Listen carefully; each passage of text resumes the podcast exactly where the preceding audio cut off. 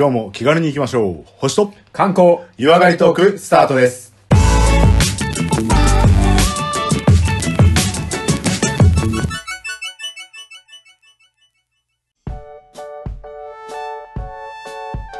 はい、えー、星と観光湯上がりトーク第80回の特別編ですよね。えー、第2部ということでまた観光のお話をしていただきたいんですけども、前回は奈良の大仏のお話をさせていただきましたが、制作秘話的なことから話が広がって、もうそれだけで終わったという第1部。そう、む、もういい脱線の具合で隣駅作っちゃおうみたいな感じだったよね。この続きをじゃあぜひよろしくお願いいたします。はい。じゃあ、まあ、ここからも、あの、東大寺の話を主にしていきたいと思いますが、はあの、まあ、大仏があるよっていうのはね、皆さん、第一部でもお話ししましたし、まあ、相当でかいもちろん大仏があって、あ、ちなみに紹介し忘れましたけど、高さがね、座ってるんですけど、高さ15メートルぐらい。はい。で、台座とか合わせると、18メートルちょいぐらい。まあ、大体そのぐらいででかい仏、あの、大仏なんですけど、まあ、その大仏は、あの、ぜひね、実際行っていただくと、あ、これが大仏かって、でかすぎてむしろ顔なんかまじまじと見えないぐらいなんだけど、この大仏、まあ、仏像なので、そのモデル、いろいろな仏像のモデルがいるんですけど、はいこれ自体は、えールシャナ仏っていうものを、えーここの、あの、大仏として、まあ、モデルにしてるんですね。うんで、このルシャナ仏ってのは、なんか調べると、もうこれすごい俺らの番組のために多分作られたんだと思うんですけど、はいまさになんかこれ自体が宇宙だみたいな、そんな説明があって、はあもう俺そっから頭の中もうパルプンテなんで、マーに振ります。お願いします。あの、これね、パルプンってのまんまそのパルプンってしといた方がいいんですよ。あえ、宇宙ってどういうことみたいな。まあルシャナ仏、うまだ僕たちあのビルシャナ仏って美が入ったりするんですよ。はいはい。えーまあ、ビルシャナ仏って言ったり、ルシャナ仏って言うんですけれども、あの、これが、私たち真言宗がとっても大切にしている、まあ、お名前を聞いたことがあれば嬉しいんですが、大日如来っていうあ。仏です。はいはいはいはいはい。はいはい。うん。この大日如来っていう仏様と、まあ、同体と同じ体、同じものっていうふうに僕たちは。あ、別名ってこと？うん、そういうくくりでもらっあの、理解をしていただいちゃっていいかな、うんなるほどね。思います。はいはい。はい。うんまあ、あの、だから競技的な違いとか、そういう、その専門的な話は、あの、これ聞いてる人申し訳ないんですけれども、まあ大体イコールだと思いますね。はいはいはい。え、怒り怒りをこらえていただければと思いますが、まあ、このルシャナ仏、ビルシャナ仏、大日如来、まあ、全部その宇宙の真理をそのまま体をつけたもの。いや、もうよくわかんないんですよ。何言ってんのと思って。あの、なかなかね、理解をすると、それは仏教を理解するようなもんだから。そっかか。だけど、仏教って考える、いわゆる思想哲学、ん。仏教だけは、いわゆる宗教っていう、まあ日本ではもちろん仏教って宗教ですけど、結構海外とかに行くと、仏教って宗教ではないっていうような考え方がまだあるんですよ。じゃあ仏教って何なのかっていうと、え、英語で仏教で、ブッディズムって言うんですよ。かん思想に近いってこと？そうそう、思想哲学。うんうんだから仏教ってどちらかというと哲学っぽい考え方、あ考え方のうちの一つっていうような理解があって、えーっとね、なんていうか、かとにかく考えに考えて考えてもわからないよねっていう。でそこを考えた考えて考えてわからなかった先に何か偉大なものが。はいはいはい。はいはい。前回もその話されてましたよね。実はね、はいはいはい。その僕と宇宙は同い年っていうお話前回しました。いやいや、してないしてない。何何何あしてないあそその大事な話何今過去してた素敵なキャッチコピー出てきたけど。あの、人は死んだらどこへ行くのかっていうのを、僕が YouTube で上げてますので、詳しくはそちらを。いやいやいやいやいや、はい。あの、人は死んだらどこへ行くのかって、まあみんな言うんですよ。うん結構。いや気になるみんなは言わないけど、坊さんがもらう質問、うんうんトップ10ぐらいは。俺、それシリに聞いたことあるもん。そしたらね、と何を言っているんですかみたいな感じで言われた。うまうまくかわしやがった。すいません、脱線しました。うん。いやいや、ちなみにあの A 六助は、どっかはわかんないけど、いいところだろう。いいかっこいいね。粋だね、言い方が。でうんそう、なんでですかって聞いたら、いや、誰も帰ってこねえじゃん。ああ、理由まで。山田くん。うん、それは A 六助さん。あの人坊さんだから。あ、そうなんだ。知らなかった。そうそう、お寺、お寺の人ですから。まあ、それはもう話がされました。じゃあ僕たちは生まれる前どこにいたのかって考えたことありますかって僕は言うんです。で生まれる前どこに考えて、じゃあ、まあちょっとおしもの話しちゃうと、うんもうお父さんとお母さんがことをなして僕ら生まれてくるわけじゃないですか。じゃあ、そうすると、お父さんとお母さんの体の中に半分ずついたのかなって。うん。でも、それってお父さんとお母さんが生まれた時からいたわけじゃないですよね。うん。うん。やべ、もう、当然ねもう沼だ。でしょ？で、そうするとじゃあ、ど、どこにいたんだ俺らは？でそうするとじゃあ、ことをなす前に食べた牛肉のステーキの中かなみたいな。はいはいはいはいはい。食べたものの中に。に、じゃあ牛肉のステーキの中それが細胞の元かもしれないね牛肉にいたのみたいな。え、もともと牛僕みたいな。はい。でも最初から牛の中にいたわけじゃないよね。いや、じゃあ牛が食べた草の中にいたの。え、俺草だった？はま った草でもはまったもんやねえだろって。えじゃあ草が生えてきたってことは土の中にいたのか？いやでも土の中じゃ種か。いやでも種そのままじゃ芽出てこねえからな。じゃあ雨かいやでも雨の中にもいたとは限らない。じゃあ雨を降らせた空かって考えるとどこまで行ってもわかんない。スーパーヘリクツくんみたいになってるよね。そうそう。でどこまで行っても考えても考えてもわかんないって最後にたどり着いたのが、じゃあきっと宇宙のなんかすごいものから来た。うん。あ、最後ボワーンとさしちゃうみたいな。なんかもうこれで心理学でサムシンググレートっていう。あ私その言葉よく使わせてもらってますもん、最近。そう。サムシンググレートです。だからこれ宇宙の真理えーというふうに、まあ僕らは言ってて、宇宙の真理そのものが大日如来なんだっていうような。だから星と観光のお話をいただいた時に結構ご縁を感いやじましー、ありがたい。うんコマさん言われたよ、そこまで。いやーもう私困った仕事があると大体サムシンググレートって断ってますもんね。そうですね。た。でもやっぱりそうなんですうん。バツとつけられるんですかってなって。大いなる力が働いてますぐらいな感じで言って、断ってるけど。結構その、お釈迦様、仏教を開いたお釈迦様も、どういうふうな考えをしてたかっていうのは、まあ、当時じゃないからわからないですけど、まあ、ある程度文献とかも残っていて、うんあの、当時の仏教は苦しみなくしたかったんですよ。うん、うん、うん。で、苦しみってなんだろうみたいな。まあ、その代表格が、あの、宿泊とかって言われてる。はいはいはい。その苦しみですね。これなくすためにはどうすりゃいいんだろうって言って、やっぱり段階分けてるんですね。結構ロジックだよね。そう、段階分けて最初はこれっていう。最初はこれ。じゃあその次、これが、この苦しみがあるってことは、その前の苦しみはきっとこれ。これがあるから苦しむ。で、その中にやっぱりお父さんとお母さんが出会うから苦しむとかっていうのもある。あだから生まれちゃうから、うんうんうんこの苦しみの世界に生まれちゃう。はいはいじゃあ生まれるってことあ。は。はいなんで、親ガチャ的なとね。うんそう、お父さんとお母さんが、まあ、ことをなすから僕ら生まれる。じゃあそれは苦しみなんだ。でそうれもいうふう苦しない愛、人を愛することも苦しみだ。うんはで、一番最後になって、そこの苦しみが、無明っていう苦しみなんですよ。無名あの明るくないって書いてある。無無名ねです。はいはいはい。無理とか、無理難題の無に明るいっていう字を書いて、無明、あの、わかんねえから苦しむって。あーへで、やっぱりその、考えに考え抜いてもわからないもので、どこかで折り合いつけなきゃいけないっていうふうなことを言い出したのが、まあ、お釈迦様。え、もうそこまでじゃあもう分かんないんだよね、みたいなものがボーンって宇宙みたいな表現があって、それを、まあ、人の形にしようよがルシャナ仏って考えてもいいってこと？そう、そう、そんな感じ。だ本当になんかもうわからない宇宙のような存在。宇宙そのものに、でも宇宙っていうその漠然としたものだと、こう手を合わせづらいとそうねはいかはい、進行しづらいので、はいじゃあそこに体をつけましょう。さっきのマーの話だとさ、なんか僕は何から生まれてその前は何だったんだとかこうね、どこの段階で苦しみが生まれたんだとかってよくわかんないけど、きっと宇宙には全部それが含まれてるから、ここに対してなんかどう思ってやっておこうっていう対象になる。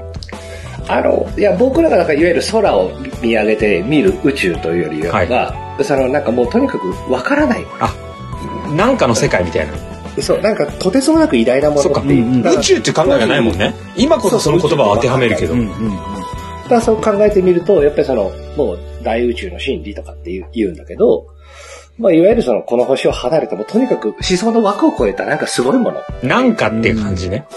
うん。だからそう、まあ、諦めたんだよね、考えること。宇宙って言ってもあの、スペースの方の宇宙じゃないってことでしょうんでそう、あのね、想像が及ばない。イルシャナっていう方の宇宙です。何か想像が及ばない何かっていう、わからないものの総称みたいな感じですね。そうですね、あの、これ仏教の言葉で諦めっていうはいはいはい。やつですね。あの、明らかに、物事を明らかにした。もう、物事を明らかにして、これ以上はもう考えも及びもしない、きっと何かが。うん。ただその全部を受け止めますよが、ルシャナ仏という存在なわけですね。で、その人が、もうそうそう、そう、もう本当そう存在だと思っていただいて。いや、よくさ、あの、まあ、素人の知識ですけど、この仏様はこういう対象でとか、この仏様はこういう、こう、神様的存在でみたいな、多分、役割というかなんか多分あるじゃないですか。うんうんうんで、それの、もうなんか、トップオブトップみたいな。まあ、あのーこれね、あの、結構さ、いろんな本とか見るとさ、あの、仏様の説明見ると、なんかあの、バトル漫画みたいにランクが分かれてる、如来、菩薩、明王、天みたいな。はいはいはい。まあ、そういう、こう、ランクを分けるようなものではないうんうんうん。っていうそのまあもちろんその担当ジャンルみたいな感じじゃん。担当ジャンルっていうかね、まあその過程というか、うん。なんかその第一如来、真言宗の話をしてしまうと、まあ、ビールシャナ仏第一如来は、いわゆる全ての仏様の元になってるもの。あで、これ話をね、するとね、とてもじゃないけど、あの、5時間かかる。あまあ、付き合ってくれてもいいんー。ですけど。そう、じゃあ別番組にした方がいいかもしれない。そうなりますね。まあだからその、当時は宇宙っていわゆる今考えるような星空が浮かんでる、もう真空空間とかそういうのなくて、うんじゃあ当時は何か象徴的なものが、その、あったのかっていうと、うんまあそれが太陽だったんですよ。あ、そうか、太陽が、あれ、大太日如来と陽は見えてたからね。うん。だから太陽が大うだよなへで、ビルシャナ仏っていう、その、東大寺、やっと初めて東大寺お帰りお帰り。うん。うんおかおかえり東大寺うんのルシャナ仏で、このルシャナ仏も、さっき最初にビルシャナ仏って僕ら言ったりするって言って、ビルシャナ仏でも出てきます。あの、どこを検索しても。で、このビルシャナ仏っていうのが、インドの言葉で、えーバイローチャナって言うんですよ。インドの言葉ね。これインドの？バイ、バイローチャナ。はい。うんバイローチャナ。うん。これに漢字を当てはめて、バイローチャナがビルシャナになったあんですよ。はいはいはいはいはいはい。うん。じゃあ発音的には変えてないってこと？そうそう、バイローチャナ。北海道の地名みたいなもんね。おあ何それ、そんなのあんの？いや、なんかもともと地名の名前しかないけど漢字当てとくかみたいな。まあ多分沖縄とかもそうですきっとね。あの、その漢字を当てたものが、あーそのバイロチャナ。で、このバイロチャナ直訳すると、あまねく照らすものっていう意味なんです。ええなんか、神道に引っかかってきますね、それ。え、ちょっと待って。え？アマテラス系と絡めていいのこれ？えっとね、えーアマテラスはさ、天じゃない。そう、天、太陽の天正でしょ？天正天を照らす。うん。天を照らすで。このあまねく照らすはね、あの、普遍の変っていう字をつけるんです。うん。普遍の変っていう字はあまねくって読むんですけれども、うん。上、光明、まあ、いわゆるあまねく照らす明るいもの。うん。まあ、太太陽か。まあ、これはもう話ちょっとまた脱線しちゃうと、まあ、東大寺のビルシャナも、いわゆるマハーバイロチャナ、あバイロチャナ、うんビルシャナ、太陽、いわゆるあまねく照らすもので、えーそれが、あの、新興宗では大日如来って、いわゆる太陽のことで、で、さっきアマテラス大神って言ったでしょはいはいはいはい。ああ、あれも、あれ太陽のことっていうか、いわゆる、ずっと光らしてくれてる。アマテラスそうだ大神。ね。うん、ずっと私たちを照らしてくれてるもの。うんうん。で、日本に仏教が入ってきた時に、もともとアマテラス大神がいたんですよ。まあ、古事記の方が古いからって話でしょ？うんう。うんんうんで、じゃあ日本人にどうやって仏教を伝えるかって言った時に、いや、実はアマテラス大神と大日如来は同じなんですよ。え言うえと、同じ太陽です。はいなんか OS 変換みたいな感じね。こっちで言うとこのこれみたいな。うんうん。あの、うまいうまいこと変換されました。えーでもそうやって定着させるためにっていうことですよね、うまくね。まあ、それはもうどこの宗教も必ずやっていて、はいはいはい。えー神道、いわゆる日本は神道の前は、あの、あの、自然崇拝。八百万系でしょ？そうですね。うん。太陽を信仰したり、火山信仰したりって。でこれが日本の神道の基礎的な考え方ですよね。あの、八百万の神になってる。だから神道がその土地の日本人に受け入れられるためには、その当時の人たちが信仰していた、あの、自然はいはいはいにを神にするのが一番うんあなたたちの世界で言うとこのこんな感じですと。はいはいはい。だから強制して違う考えを植え付けてるんじゃなくて、そうだよね。あなた方がもともとやってたのが実はこうなんですよ。なんか俺も仏教ってそんなイメージあって、いや、そっちちゃうからみたいなんじゃなくて、我々で言うとこのこれになるんですよみたいな、こう、混じっていく感じあるよねね。、あんまり他の宗教僕は知らないですけれども、結構宗教はそういうところが多いですよね。へえ。なんか、前、ヒンズー教のお寺にいた時に、ヒンズー教は神様は本当にブッ、ブッダもいて、キリストもいて、みたいな、なんか世界中の神様の像がヒンズー教の寺院に行ってたんですけど、それもなんかやっぱりこう、広く信者を増やすためにやったのかなってちょっと思いました。まあ、ちょっ戦隊ものバーンだったんですよね。と、あの、神様戦隊みたいそう、そんな感じ。な。まあ、いや、本当なんかいいなと思って、結構か、そうですね。あの、特にそのアジアって宗教が全部の発祥の地みね。たいなところがあるので、あの、で、そこから、宗教って東西に行くわけじゃうなんいですか。うんうんで、日本は当然仏教が生まれたインドの方から中国を渡ってこっちに来るんですけれども、仏教の時にいた仏様以外に、仏真言寺っていうか、あの、日本の仏教って神様仏様いっぱいいいすぎるから、ね。その中、中国で信仰されていたのをどんどん取り入れたからなんですよ。だからその、中国で川の神様だって言われていた人を取り込んだ結果、日本に来たのが弁財天さんだったりとか。うんバージョン変えてくるわけね。そうそう。で、武神だった人たちが弁財天じゃなくて、今度は毘沙門天になって。あの強い人ね。そう。はいはい。で、ここで初めて天部の話が出てくるんですよ、さっき。あの、如来菩薩明王天ってあって、はいはいその中の天と言われてる人たちは、大体中国のあたりで吸収されていった土着の神様たち。はいはい。日本でいうところのの名前をもらってきた人たちみたいな。大国そうなんです。だから日本に来るまでに、そうとりあえず。ここの、いわゆる、なんつうんだろう、インドから中国で来て、中国で廃れちゃったら当然日本には来ないよね。はいはい。中国で廃れないために中国が信仰していた、そういういろんな神様を、いや、それ仏教の天なんですよ、天なんですよって言って、いっぱい入れた、そのまま日本にドンと来たんで。でも日本としてはあれでしょ？さっきの第一部で話したみたいに結構真面目なこう力があると思って信じてるから最先端のこう考えを持ってきたからきっと大丈夫みたいな感じに近いんじゃないかなと思って。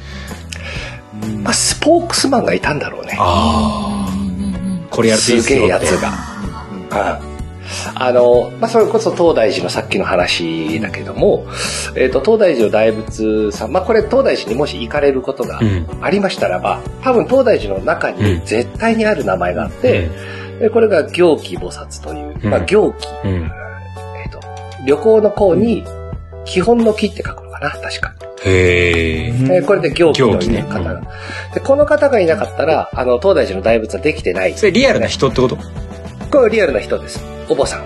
あ、お坊さんね。はい。もう生きながらにして仏になったと言われるぐらい尊敬をされているお坊さんで、うん行基菩薩と言われてますけれども、え実際にいたお坊さんで、うんこの人が何をやったかっていうと、まあ今の時代でいうところのクラウドファウンディングをした。資金集め？そう、全国回って、こういうのができたら相当いいっすよね。いや、おすげえ。ネットがない時代まあに。ネットもないから、暗魚ですよね。そうだからそう、暗魚をしてたんですね。でこれがね、あの、まあまあ、今の言う SNS とか、うその、そういうのの代わりを足でやってた。うんうんうん今はもうね、ボタンポチって押せば全国に行きますし、クラウドファウンディングなんかやれば集まりますけど、それはさすがに昔はないですから、でも一つの町とか集落に行って、そこでバズっては次に行ってってやつわけでしょ。あそんな感じ。の人の話聞いた方がいいよみたいな。であの人が言うんだから間違いねえよ。あんたも寄付した方がいいよみたいになって、みんなわーわーってなって、なんか5000いいね集めたから次の町にみたいな感じ。そう、そんな感じ。まあ、そ、そこまで、その、俗な話で言ったら、俺、東大寺関係者に殺されるかもしあのれない。、優秀だったなって話とかそうですよねそうそうそうはいねはい大丈夫ですよね。すごい信用されて皆様に信ね。で、まあ当然その、ずっとその社会事業というか、今でいうところの社会貢献にずっと尽力した人で、で結局ね、行基が生きてる間にはできてないんだよね、あ大仏は。え、亡くなってから。ずっと資金集めというか、その、告知をして回ってたってこと？で、そう、それで集まって建て始めて、完成する前に確か亡くなってるこれはちょっとごめんなさい。あの、そこまで調べて。え、でもじゃあその人は、あれだね、そのプロジェクトマネージャーみたいな。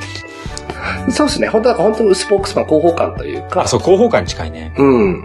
まあ、まあ私たちの言葉でいうところの布教師っていうやつですね。教師。そうそうあの、仏様の教えを伝えて、えーこれはすごいというか、まあそれで、そこで、やっぱりこれがね、あの、言葉をちょっと悪く言っちゃうと、なんか騙して金出させるみたいなうん。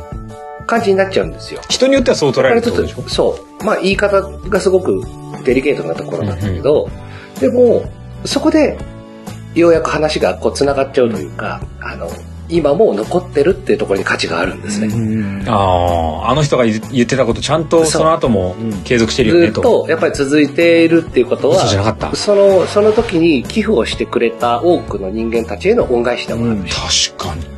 そんなの探れないと思うけど、実は俺、あの、代々と、あの、俺の何代か前は、奈良の大仏にいくら寄付してるらしいよみたいなの結構いいよね。多分ね。うん。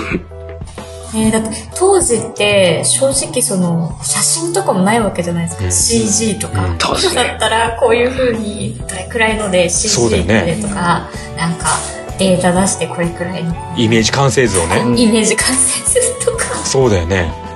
そうですね。なんかイメージビデオとか作るじゃないです PV ね。まあ、プまあ、PV 作れてたらね、相当よかった。よかったもしかしたら三あ多分東京タワーよりはでかいのかな。そうだね。かなり集まってたからね。PV 話術しかないもんね。そう。うんか確かに話術しかないあ美は引くぐらいでしょ。美どれだけは引くかわかんないけど。ねそうだよね。どれだけの信仰心とそのなんかあったんだって今より絶対難しいですよねまあ、多分、信じさせるまあ、ちょっとうがった言い方をしちゃえば、今ならできないって言えばいいですよね。ね。逆逆に。今ではできないけれども、っていうのはあると思います。でもそれぞれの地方に何かにすがりたいって思ってた時代なのは確かなわけで。うんうんですでね。、できたらしいよ、利益、ご利益いただこうぜって言って行く人はもちろん当時いたでしょうけど、それが今ではまあ形をちょっと変えて訪れるようになっていて、で、今じゃもう一大観光地にもちろんなっていて、うん。で、あのさっき第一部で大仏殿の話したじゃないですか。うんうんうん。で、大仏殿自体がもう相当すごいもので、もちろんその大仏が入ってるから相当でかいんだけどさ、で、これ自体も、あの、さっきマーの話で、大仏が作られた後にできたんだよって話をしてますけど、とはいえ、相当これも、あの、建物自体が、もう世界最大級の木造建築として、まあ、かなりこう、価値のあるものだというのが、まあ、観光でも、あの、評価されてて。はいはいはいはい。で、で、ただちょっと、あの、さっき、第一部の、あの、奈良の大仏行ったことありますかっていう時に、ゆうさんとかね、あの、コマさんも言ったけど、その穴が結構有名な観光地がうん。あるんですよね。何のことかわかる、コマさんわかりますうね、ん。あの柱に穴があって、この穴にくぐるとなんかいいことありますよみたいなやつで、そうそうそう。すいません、あの、厨房の時に行った分なんで、そういうはい雑なイメージしかないんですけど、ええでも、そういうもんくぐった記憶あります。そうそう。ちなみにあのくぐったのどういう効果があると、なんか体にいいとかそういうの以外なんか、このゆうさん、コマさん、わかります？その時ヒーローになった気がします。だね。あ うん。ー注目を浴びられ注る。目浴びる。ちなみにゆうさんはくぐりました？いやー、くぐったのを見てた気がしますね。でも多分なんかね、これ、実はそのい柱がいくつかあって、で、まあ、一個に穴が開いていて、でこれはあの公認ね一応そのあの東大寺がちゃんとここは、まあ、通ってもいいですよにはなってるうんうんただ、まあ、あのくぐってもいいけどあの一応言われでいいはこれは大仏様のその鼻の穴と同じ大きさだとうん。おその大きさ的にね。はいはいはいでくぐることでまあその無病息災的なものだと言われていて、ただこれ言われも何もよく分かってないんですよ。あ。まあ古すぎるもそうだろう。噂だし誰かの本当にお崎かもしれないし、うん。まあただそのなんで一つ訪れた際にやることで結構みんながやっていて、で確かに昔の日本人の体型とか今ちっちゃいと思えば、多分ね結構いけたと思うんですよ。で参拝した時のこうなんか一つの体験みたいな感じで、くぐっていて、まあ今でもやっていいんですけど、あの、今の方だと私うもん、どんぐらいだろうな、学生時代に行きましたけど、なんとか引っ張ってもらって抜けられたぐらいで、結構、うん、狭かったイメージがある。そうそう。で、あの、みんなが通り抜けるからもうその、ツルッツルになってる。あその柱の周りが。テッカテあ。カ。あと、俺の記憶、四角じゃなかった？そう。だから、鼻の穴の普通のの穴だから、うん。決して鼻の形とかじゃない。ないよね。そう。ただ、あの、まあ、一応現在はこれは感染症対策でやめてくださいって言ってて。で、おい、無病息災じゃねえんかい。まあね、確かに。うん。そこは突っ込みたいところだね。そうそれこそ科学と信仰のなんか間なんだけど。まあそこで大大事なところですから。に、確かにね。だから、無病息災を祈りに来たんですって言っても今はやらせてくれないそうです。はいはいはいはい。まあだけど、そうそうだまあ、ただ話戻すと、なぜ穴が開いてるかっていうのは定かじゃないんですが、これね、あの、まあ聞いた話だからね。あの、これただ、あの、いくつか柱がある中で、これあの、北東の柱だから、これ鬼門の方だから、鬼門をなんか、に悪いものが抜けるように作ったんじゃないとかいろいろ言ってるけど、そもそもじゃあ狙って穴開けるかとか、いや、普通に穴が開いちゃってて、普通に、あの、木の節目だったんじゃないのとかっていうのが、よくわかってないですが、まあこれが観光としては、ちょっとした名物みたいになってるけど、それはあの、多分、し信仰的な意味では、あの、まあ根拠はなくていいっすよね。僕ね、柱くぐりを知らないんですよ。存在を？実は。そう。で、今、あの、ちょっとで、ぐちょっとググってみ、見てみましたけど、柱に穴開いてます。開いてんの。開いてんだ。俺もコマさんも通ってる。開いてんです。いや、僕ね、多分、やばい4万人はくだらないぐらい通ってる。うん。うん、あの、ちょっと見てる。あ僕、いつもね、大仏様ばっかり見てるから、足元あんま見ない。本物だよ、それが。それが本物。いや、まあ、そういう方便を使っておいて、まあ、くぐるっていうと、これ、これ、まあ、うん、あの、さっきレオさんが言ったような感じで、僕はいいと思ってうん。うて、ん。その、なんつうんですかね、こういうの僕見ると、まあ画像だけなんですけれども、やっぱり同じ奈良県で、私たちの総本山であります、あの、奈良に長谷寺っていうのがあるんですけどね。で、ここも、これ、東大寺と奈良の長谷寺って、うん。あの、まあ、つながりがそんなに深いかっていうと、そこは定かじゃないんですけれども、あのね、方便というか言葉尻でね、えっ、とね、奈良の大仏、長谷の観音に恋をしたっていうのがあるのかな。え？そう、奈良の大仏さんとうん。長谷寺の観音さんのお似合いのカップルだっていうような言葉があるんです。よ。で、これはね、あの、ちょっと正式な言い回しは私もわかんないっていうか、うん。確かでも奈良の大仏、長谷の観音に恋をしたかったような気がするんだけど、うんまあそんな言葉があるぐらいで、あの、うんつながりが、そういう言葉だけでもなんかやっぱある。てか、奈良の二大巨頭みたいな感じだったのかもしれないし、はいはいはいはいはい。で、そこもやっぱ同じような信仰の証で、長谷寺の話ちょっとだけしますけれども、ぜひして。長谷寺の、えー観音様がいる、観音堂、本尊様がいる、うん。観音堂っていうやっぱり大仏で、な東大寺で言ったら大仏殿うん。のうん。ところがありますが、そこはですね、ちょっと清水の舞台みたいになってるんですよ。ほう。で、ちょうど本堂のへ、へしっぺりっていうのかな、柱にその座って、ああ。眺眺望を眺められるようになってる言ってましたね。はいはいはいで、ここの本当は柱は真四角なんだけど、あの、本当に過去多くの人が訪れて、そこにずっと腰掛けてたことから、もう柱がね、丸くなってんのね。うんうん。うん。つるっつるに。みんながそこに座るもんだから、うんお尻の形に丸くなってるんですよ。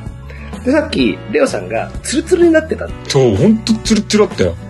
そう。で、僕も見て、あ、ツルツルだなって、ここが見方っていうか、あの、せっかく行ったなら、うんこういうところに思いを馳せてほしいですね。あこれがツルツルになるってすごいことなんですよ。あ。そうだよね。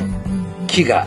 これ何万人ここ通ったんだろう。いや、ほんとそうだと思うその、まあ、ね、ちょっと逃げたような言い方になりますけれども、そのご利益云々よりも、これだけの人間が信じてうくぐってるそうそうそう。方があやかりたいみたいなね。うん、やっぱ価値がある。俺もそう思えう。ああ、この木がこんなツルッツルの真っ黒黒になるまで、あの、人がこう信じて何かをにすがって通ったんだっていう。まあ、そういうところも、あの、まあもちろんこの、なんですかね、柱くぐりっていうんですかね、いいことだと思い、あの、面白いと思いますけど、そういう見方もできると、なお面白いかなと。いや、これ本当にさ、あの、もちろん、だ冷やかしとは言わないけど、みんなもうありがたやっつってやってるかは別として、ただ行ったらくぐるもんでしょぐらいの感じになってる。観光でしたから、私。そうそうそう。はいはいはいで、それすらもむむしろ全然多分あの仏の世界なんかもウェルカムだと思ってるとは思うんだけど、ただなんかさあのこれなぜ鼻の穴だよとかさそもそもこの大仏でしかその鼻の穴通れるなんてサイズねえだろとかいろいろ思うんだけど、うん ただアトラクションとしては最高だしそれをね狙ってかどうか知らないけどただなんかそれやったらご利益がみたいなその一つのそのモニュメント的なものとしては俺は最高だなというふうには思いましたよね。まあ、あると思いますよ。あの、長野の善光寺さん。はいはいはいはい。うん。まあ、体内巡りっていうですか？炎の下を真っ暗な中くぐっていくとか。じゃあアトラクションだよね、あれも。え、あれも完全アトラクション。あいやいや、あの、ね、信仰心が生む一つのね。うんうんその一つの、まあ、娯楽的要素は絶対にでもあって、うん。で、そこにやっぱりその神秘的なもの、真っ暗な中、うん。仏様の下を。で、やっぱり鼻の穴っていうと、なんかね、ちょっとクスッときちゃうような表現かもしれないですけれども、やっぱ仏様の体の中に入っていくとかっていうあ、そうね。確かに。思いは、そうだね。あのー、確かに。あそこは宇宙の入り口だもんね。そう言われたら、うん俺仏の鼻の穴通ったことあっからねって言えると思うでしょ。はいはいはい。まあだから、いわゆる仏様と一体になるっていうのは、これ、これね結構仏教の、仏教っていうか、まあ、真言宗ではとても大事にしているこなんか全然あっていいと思ってて、あの、ちょっとさっきアトラクションというお話が出ちゃったから俺が言うけど、あの、例えばさ、えっと、じゃあミッキーの家とかあるじゃん。はいはい。ミッキーの家行ってさ、ミッキーもいるしさ、なんかミッキー柄のなんとかとか、うんいろいろあるわけでしょ。で、みんなさ、わーって言うわけじゃん。そこに効能とかないよ、ぜ絶対とは言わないけど。でも行くわけでしょ。はいはいそれって好きだからとか、いやいや、せっかくだから行こうよとか、うん。うんそういうのに近くて、いや、奈良だったりとかね、まあ京都までシャケできたからせっかくだから行こうよみたいな感じで行ってるのであれば、俺はこれはアトラクションとしてやっぱ最高に面白かったし、でそれがっけね、結果そのなんかご利益あるらしいよって言われてるだけでいいと思うから、なんか俺それは、あの、大仏殿の存在としては、なんかね、かなりこの鼻の穴というか、穴はかなり面白くて、まあよくぞ作ったとは思ったんですよ。その観光目線としてはね。あただ、ちょっと調べてみると、これあの、大仏殿とか、あとその、大仏自体も、あの、ま、実は焼けてたっていうね。え？いや、焼けてるんかいって思ったんだけどあ、。これは昔からえ何千、千何百年前にあったものじゃない？えー、ま、簡単に言うと、あった部分もあるそうはいはいはいはい。うんうんさっきマーが言ってくれたけど、逆に言えばそこでも修復して修復してはあはあ続けてきていて、で、これ、一応記録上は2回ぐらい消失していて、1回目はだからできてから500年後ぐらいかな、あの、源平合戦で焼けちゃったりへえ、はいはいはい。だけどその後、いろんな、その、さっきの、あの、お坊さんがお金をね、たくさん集めたっていうのもそうだけど、いろんな進言をしたりとか、いや、やっぱり作るべきだとか、多分、いろんな全国、ぬあの、大仏会議協議会みたいなのがあって、はいはいはい。それで作るんだって再建して、うん。で、それでもう一回立ち上がってとか直されて、で、今度、また戦国時代に、なんか、東大寺あたりがこう、利権争いの戦場とかして、これ、あの、焼けました。で、大仏殿も焼けて、で、あの、大仏様の頭も取れちゃったりしたみたいな。はい。結構アグレッシブですね、うんそう結構やられてる昔の人たち。だってこのなんか戦国時代の時は、なんかその南大門の方で銃撃戦があって、そもそも大仏殿に火かけたらしいから。へらまあそのぐらいなことがあって、でも、直されるっていう。え。はいはいはい。しかもなんか、ちょっと壊れた指を直そうとかね、その2メートルの大仏の指を直すとかってレベルじゃないからさ。だ何度もゴジラ来て東京タワーぶっ潰されてるけど、直すんだみたいな。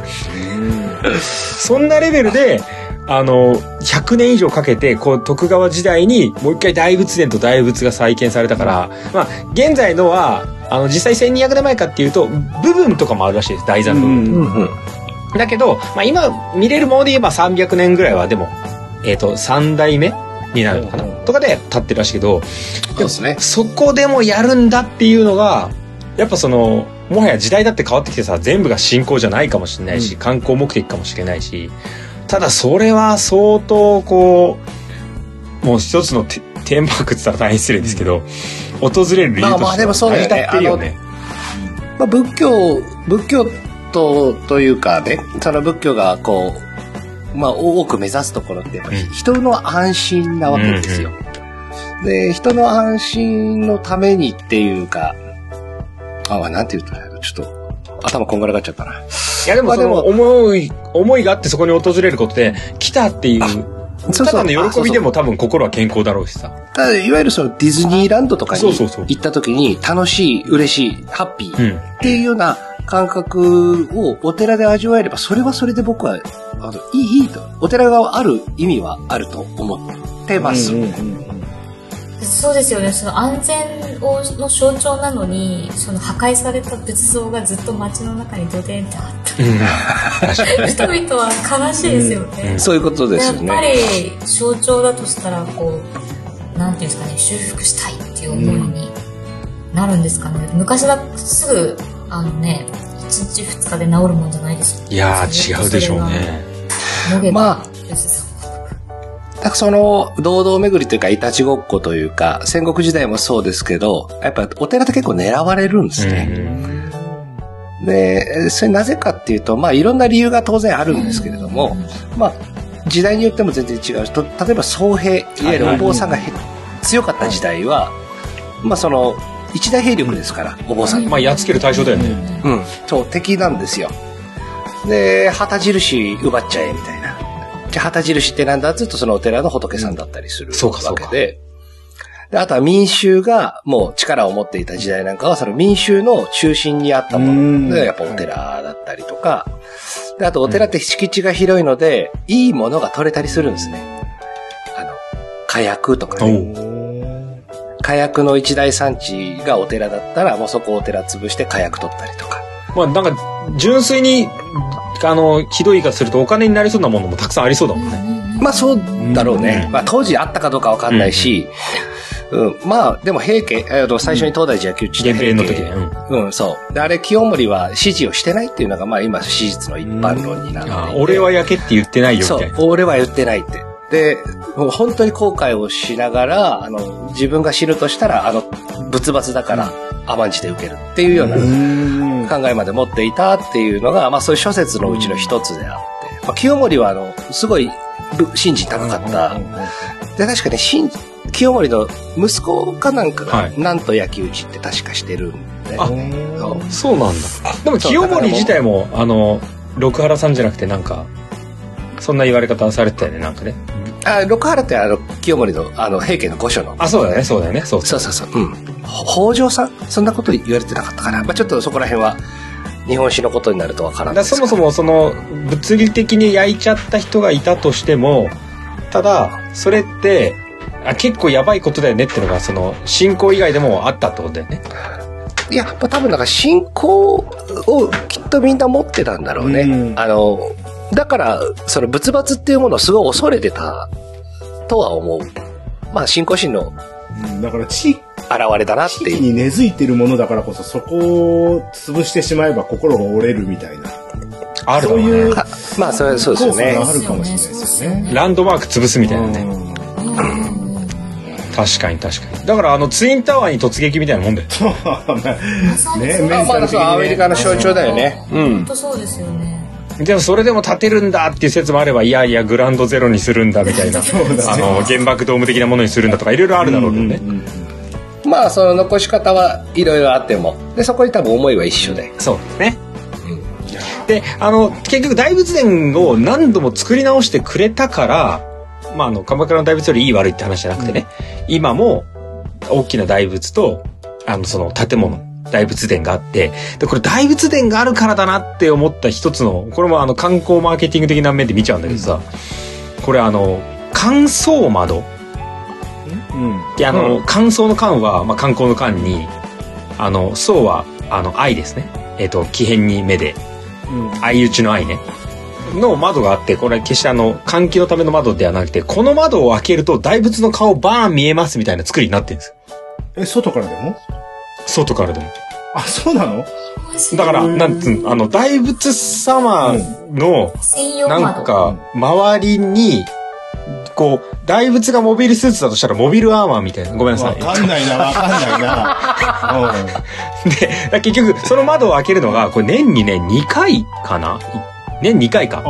年2回、元旦と、あとお盆の時に、何時間かだけ、バーン開けるんですよ。それ大仏様が今画像検索したんですけど、やばい。下界を見れるみたいな、そういうこと？そうそう。ゆうさん見れた？うん、やばいっすね。やばいでしょ？なんかもうありがたマックスでしょ？うん。え、なんでなんで？ちょっとその描写を伝えてよ、ゆうさん。どういう状態？今、乾燥窓をこう、画像検索したんですけど、え、なんていうんですかね、本当に大仏様、穏やかな大仏様の顔が、えーっと、その、ち神社、お寺の、いいね。お寺の。今、ゆうさん、ポッドキャストだけど、壁手振り足、頑張ってます。はい。お寺の壁から、大仏の顔が見える。そうね。うーん。うんうんまあ、あの、これ、やっぱいろいろ理由はあると思うんですけど、うんあのーこの乾燥窓のようなものっていうのは別に結構珍しいことじゃないんですよ。東大寺だけじゃなくてもいろんなところにあって、それはあの、やっぱりこういう大きな建物って、いわゆる入り口から当然顔見えないですよね。見えないね。うんはい。で、あのーまあ、当時のことちょっと僕も詳しくないですけれども、あのお堂の中に入れる人って結構限られてたと思うのそっ。か。偉い人しか入れないそういうことかそうですよね。今だけだよね、あの穴にぶち込めるそう、みんな今ね、誰でも入れるけれども、その、お参りができない人たちがやっぱりいっぱいいてじゃあその人たちにも、あの、顔を見せてあげなきゃって言ってできたような気がします。ちょっと今二つ思い出したことがあるんですけど、それこそね、あの、京都の旅館で働いていた時、住所が天龍寺だったんですよ。はいはで、昔は、そこの地域まで多分天龍寺の敷地だった。から、多分一般の人ここ入れないだろうなって、まあ、その天龍寺のアパートに私は住んでたんで 住所だけ残ってるってことね、今は。住所だけど、まさにまさにまさに、京都天龍寺、なんと何々だったんですけど、超国家の一大施設に誰でも入れるかって言ったらそういうわけじゃないもんね。今だ、そうなんですよね。でそれすごい思い出したんですよね、私も住んでた時。なんか今私が住んでるところって昔の一般の人は本当に入れなかったところになぜかいてるんだろうなってすごい思った。そうだよね。笑いながら、なんか、ね、多分、一部の人しか昔は鼻の穴引っ張、ん引っ張って通過してなかったんだろうけど。そうか。そうそういう意味では顔が拝めるような仕組みがあるだけで、みんなからは今日はあの日だってなってたってこと？まあ、お祭りになってた可能性はありますよね。ね。ああ。ご会長的なやつでしょ？祭りというか、うん。ごそう、ご会長的なやつで、これで多分その時に、やっぱりいろ、あ、いろんなものが相まって、あの、普段見れない人が見れてる時の、うんその得る高揚感とか、うんうん安心感とかっていうのは、多分半端ない。普段お参りしてるよりも、すごいものがあったと思う。絶対開く時のさ、その時間決まってるわけじゃん。でもみんな、もうみんな、ああ、行くぞ、いやいや、開くぞ、みたいな、うわーだよね。なるね。だと思もう、キャールシャナブツだよね。もう、なんだそれ。そうか。いや、もうジャニーズどころ騒ぎじゃじゃない。ないでしょう。うん。そうだよね。いや、それは俺なんか、今だからこそ、そんな日もあるんだだけど、確かに、そもそも見えませんだったら、相当なものだし、相当いい日だよね、これねなん。かそういうのが地域の方のための、ためっていう、その、なんていうのさっきのクラウドファンディングの効果なの一つだとしたら面白いよね。お返しというか。うんそうね。だそれで多分、あの、おと、それを目的で訪れる人も、ひょっとしたらその宿に来るとかさ、まあまさにご会長系だと思うけど、はい。人も来るし、流動するし、だから、あの、さっき第一部でも話したみたいに、もちろんその信仰とか、なんとかこの不況とか、疫病をね、あの、なんとか退散させてくれって思いと同時に、やることによってのあの経済効果みたいなね、うんうん。オリンピックによる経済効果みたいな。ねあると思いますよ。そんなのっていうのは、狙ってたとしたら、でもやっぱ相当だよねっていう、観光地として相当秀逸だと思う。もしかしたら今、今ね、今ふっと思ったけど、うんそれで国が潤えば五国、鎮国国家だよね。まあ確かに。そう、それやってたら相当だよね。うんシンプル。もしかしたらあるかもしれない。本当に、あそうそうの、そんなにいっぱいいろんなものが全国にあるわけじゃないですから、特に奈良の方はね、当時の都の近くですからね。そうそう。絶対その時だけ宿の値段上がってたよね。上がって泊まりに行くしね。多分ね。人が行けば潤うよね、街もね。うん。絶対いたよねもみじの時期に合わせようよいやいや絶対完璧も今年だけ一回あげませんみたいな。絶対。でそうだから結局その経済効果みたいなものも含めての、まあ、国家プロジェクトだとしたら、このでかい大仏作るんだ！ってなんか俺らの今の感覚で言うとなんか そんなものに国家で金使って人使ってどうすんのって思うけどでも多分相当だし、結構優秀なこう存在なんだなっていうのは感じましたね。ああ、かなり精神的な支柱だっただろうね。コマさんそんなありがたみを持ってちゃんと訪れてましたか？いやちょっと全然不純な動機でしたね。なんかすちょっと恥ずかしくなってきましたけどもまあ中学生ですからその辺はそうですね。勘弁していただいて。そうですね。全然いいんですよはいはい、うん今言ったら私は全然見方違いますよもう。もういやいや。う星と観光ですから。宇宙全そのものですからね確かに。でもこれ、あれ、ゆうさんもね、何十年ぶりだみたいなこと言ったけど、多分、その、ご会長の日じゃなかったとしても、なんかありがたみと思いがもう変わってくればね、うん多分ね、もうこの今日、僕とマーが話した価値は相当あると思います。そうですね。だいぶ価値が分かったというか、見方が全く変わりましたね。なんか、ちょっと似たような話うんになるかなと思うんですけど、前あの、あの、堺市、大阪堺市の仁徳店に行ったことがあって、あれも、あの、なんかピラミッドみたいにでかいんですよ。はいはいはい、相当でしょ長。さは世界一なんですよね。でその時のガイドさんに聞いた時に、あの、中には入れないんですかって聞いてみたんですよ。うん。そしたら、天皇家だったら入れますって言われたんですよ。はいはいはい。でなんでかって天皇家にとっては墓参りなんですよ、それ。そうだね。で、だから壮大に感じて、なんか、あ、私は一般人だから入れないみたいに思ったんですけど。確かにね。天皇家ははあの周りのお堀を橋に船で渡って入れるらしいんですよ、はいはいはいはい。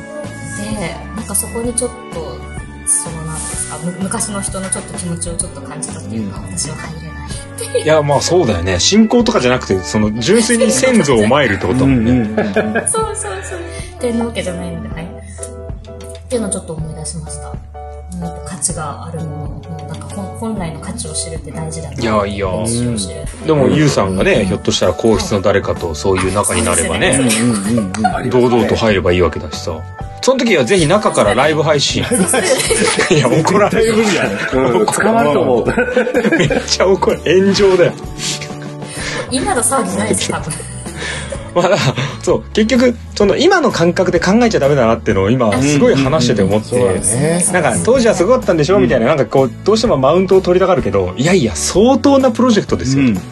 うん今、1000年後まで経済効果を出せるものを出せますかっつったら、相当、そうだまあね。相当ないわね。すごいいや、本当に火星に行けたとしたところで1000年後どうなのよぐらいは分からない。そうだよね。確かにね。だ結構これはすごい。そう、ね全然違う。1000年続いてるその、何、テラマーケティングと言ったら失礼だけど、これは相当ですよ。SDGs ですよね。本当あの、仏教はずっとやってますから。いやほんとそういやーだからね、この東大寺自体は、もう、ああ、大仏ねって行ったことあるねって、さらには、あの、俺もあの、鼻の穴通ったよって話だけど、ぜひね、今回の話を聞いて、まあ俺も今日、ひむしろ、周りにほとんど教えてもらってるだけだけど、ちょっとぜひ、あの、話す場があったら、まあ君たちそういう目だけじゃないよと。はうん。その深みを宇宙を持って話してあげていただきたいなと。思いますね。あれですねブッディズムをブッディズムですね。ブッディズム